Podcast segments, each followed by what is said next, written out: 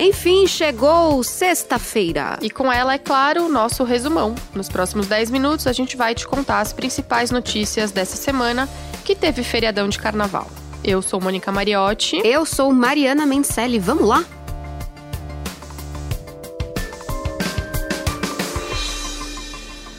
O novo coronavírus chegou ao Brasil nesta semana. O primeiro e único caso confirmado está em São Paulo.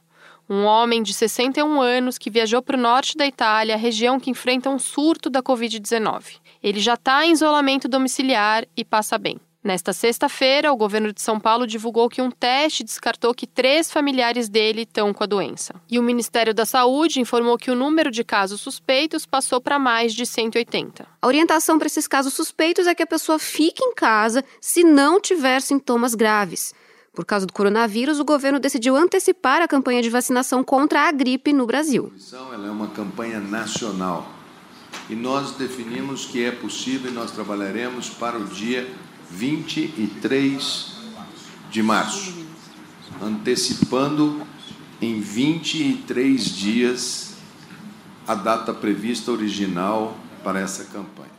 Segundo o ministro da Saúde, Luiz Mandetta, o objetivo da campanha é facilitar o diagnóstico da Covid-19 e também evitar que o sistema de saúde fique sobrecarregado. Mas a vacina da gripe em si não protege contra o novo coronavírus. Importante falar aqui, Moni, que não tem motivo para pânico. Mais de 80% dos casos da Covid-19 são leves, como os de uma gripe comum.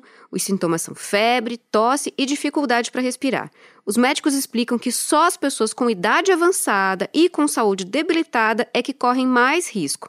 Ouve só o que diz a infectologista Rosana Richman. Primeiro, a imensa maioria dos casos, gente, vai passar como uma gripe leve, como um resfriado leve. As pessoas onde, e os números estão mostrando isso, quem está sob maior risco de ter quadros mais graves, inclusive morte, tem a ver primeiro com a idade. Então a gente está vendo que acima de 60, mas especialmente 70, 80 anos, o risco é muito maior.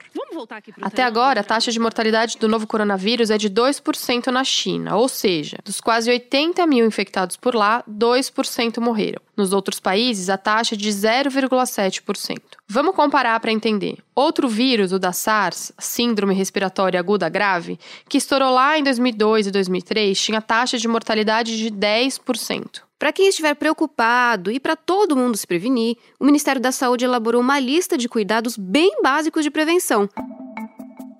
Cobrir a boca e o nariz ao tossir ou espirrar. Pode usar o braço para cobrir, sabe? É até melhor. Lavar as mãos por pelo menos 20 segundos com água e sabão ou usar álcool gel. Isso, Moni, não é só para dar aquela passadinha de água, não. Dá uma caprichada no pulso, no meio dos dedos. Para assoar o nariz, usar lenços descartáveis, não compartilhar objetos de uso pessoal e manter os ambientes limpos e ventilados.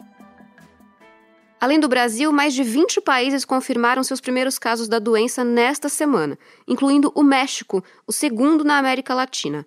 Agora são pelo menos 50 países com casos de coronavírus. Na Europa, a situação é mais grave na Itália, com mais de 15 mortes e mais de 650 casos confirmados. Algumas cidades pequenas estão isoladas, têm igrejas e museus fechados e vários eventos esportivos foram cancelados. Já a Coreia do Sul é o país com mais casos fora da China, quase 2.400. E o Irã é o país com mais mortes fora da China. O governo confirma mais de 30 mortes. Até a vice-presidente do país foi infectada. Também nessa sexta-feira, a Organização Mundial da Saúde afirmou que o risco de epidemia no mundo é muito alto. Para encerrar, Mônica, essa parte sobre o novo coronavírus, vamos falar de economia, né? Com medo de uma pandemia global, as bolsas ao redor do mundo caíram essa semana. E no Brasil, a bolsa ficou fechada no começo da semana por causa do carnaval. Em três dias, a bolsa caiu quase 9%, voltando ao patamar de 100 mil pontos. Para se ter uma ideia, as empresas que estão na bolsa perderam 500 bilhões em valor de mercado. E o dólar chegou a passar de R$ 4,50. Nessa sexta, o secretário de Política Econômica do Ministério da Economia falou que, por conta do coronavírus, deve haver uma revisão da estimativa para o crescimento da economia brasileira em 2020. Atualmente, a previsão do Ministério é que o PIB brasileiro cresça 2,4%. E ainda falando de economia, o IBGE divulgou nesta sexta números sobre o mercado de trabalho. A taxa de desemprego no trimestre que terminou em janeiro ficou em 11,2%, atingindo 11,9 milhões de brasileiros. O desemprego fechou 2019 em 11,9%, num ano marcado pelo avanço da informalidade, que atingiu o maior nível desde 2016 e foi recorde em 19 estados. E Mari, nessa semana, o presidente Jair Bolsonaro foi fortemente criticado por ter mandado para seus contatos no WhatsApp um vídeo que está circulando pela internet. Esse vídeo convoca as pessoas para uma manifestação contra o Congresso e contra o Supremo Tribunal Federal. A atitude do presidente foi vista como uma ameaça aos outros poderes da República. E algumas entidades, presidentes do Legislativo e do Judiciário, governadores e alguns parlamentares fizeram críticas duras. O ministro mais antigo do STF, o Celso de Mello, foi um dos primeiros que reagiu. Numa nota, ele disse que essa gravíssima conclamação, se realmente confirmada, revela a face sombria de um presidente da República que desconhece o valor da ordem constitucional, que ignora o sentido fundamental da separação de poderes, que demonstra uma visão indigna de quem não está à altura do altíssimo cargo que exerce e cujo. O ex-presidente Fernando Henrique Cardoso também criticou Bolsonaro numa rede social. Ouve só o que ele falou. Estamos com uma crise institucional de consequências gravíssimas. Calar seria concordar. Melhor gritar enquanto se tem voz, mesmo no carnaval com poucos ouvindo. Políticos de vários partidos, como Rede, PDT, MDB, PT, PSL, Cidadania e PSOL, também fizeram várias críticas. O presidente da Câmara, Rodrigo Maia, afirmou numa rede social que, abre aspas, somos nós, autoridades, que temos de dar o exemplo de respeito às instituições e à ordem constitucional, fecha aspas.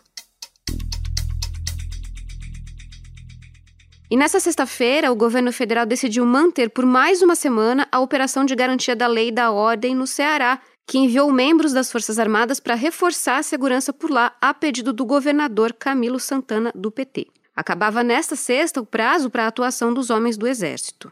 Isso porque já faz 10 dias que grupos de policiais militares estão amotinados no estado. Homens encapuzados ocuparam batalhões e, nos momentos mais tensos da paralisação, furaram pneus de viaturas para impedir o trabalho dos policiais que não aderiram à greve. Esse grupo de policiais que estão amotinados quer um reajuste salarial maior do que o proposto pelo governo do estado. Isso depois de várias negociações e do acordo ter sido fechado com a maioria da categoria.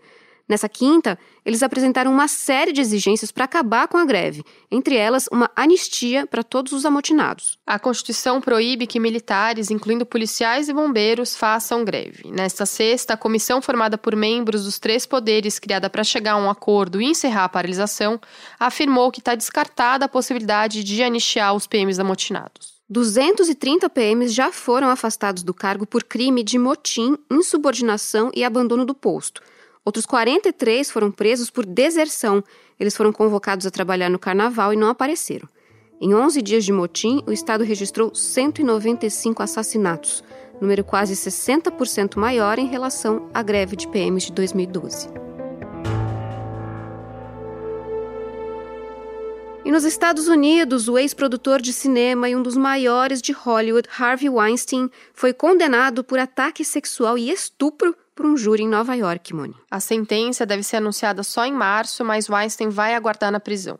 Ele pode receber uma pena máxima de 25 anos. As acusações e o julgamento dele são uma vitória do movimento Me Too, aquele que inspirou mulheres a tornar públicos casos de abuso sexual cometidos por homens poderosos da indústria.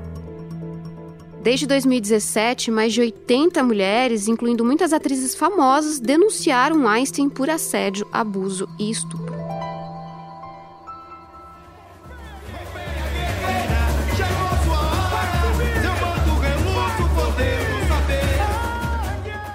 Esse samba que você ouviu agora é o vencedor do Carnaval de São Paulo. A Águia de Ouro ganhou seu primeiro título no grupo especial. Águia de Ouro!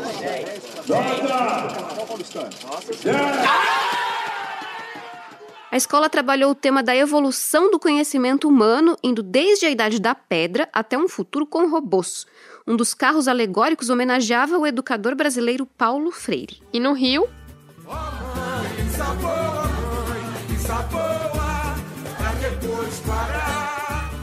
A campeã foi a Viradouro, que ganhou seu segundo título depois de 23 anos. Eles levaram para a avenida a história das ganhadeiras de Taupã, a quinta geração de mulheres que lavavam roupa na Lagoa de Abaeté para comprar sua alforria no tempo da escravidão. Quando a gente escolheu esse enredo, algumas opções, quando a gente, quando a gente viu esse enredo, a gente se apaixonou pelo enredo. Uma história representativa, uma história muito bonita, né, que nos honrou muito fazer. Eu tenho certeza que está em festa Itapuã, a Bahia está em festa. O feriado pode ter passado, Mone, mas ainda tem um restinho de carnaval para quem quiser aproveitar. No G1 tem a lista dos bloquinhos que rolam neste fim de semana. E nessa sexta, 28 e sábado, 29, acontecem os desfiles das campeãs de São Paulo e Rio de Janeiro. O G1 vai transmitir o desfile das campeãs do Rio. Esse foi o Resumão, o podcast semanal do G1, que está disponível no G1, claro, no Castbox, no Apple Podcasts, Google Podcasts, Spotify ou na sua plataforma preferida. Se você gosta desse podcast, não esquece de seguir a gente, de assinar, de compartilhar com quem você quiser. Esse programa foi feito por nós e também por Isabel Seta, Luiz Felipe Silva, Thiago Kazuroski, Giacomo Vócio, Sérgio Fernandes, Giovanni Reginato e Vivian Souza. Bom fim de semana, beijo, tchau. Beijo, até mais.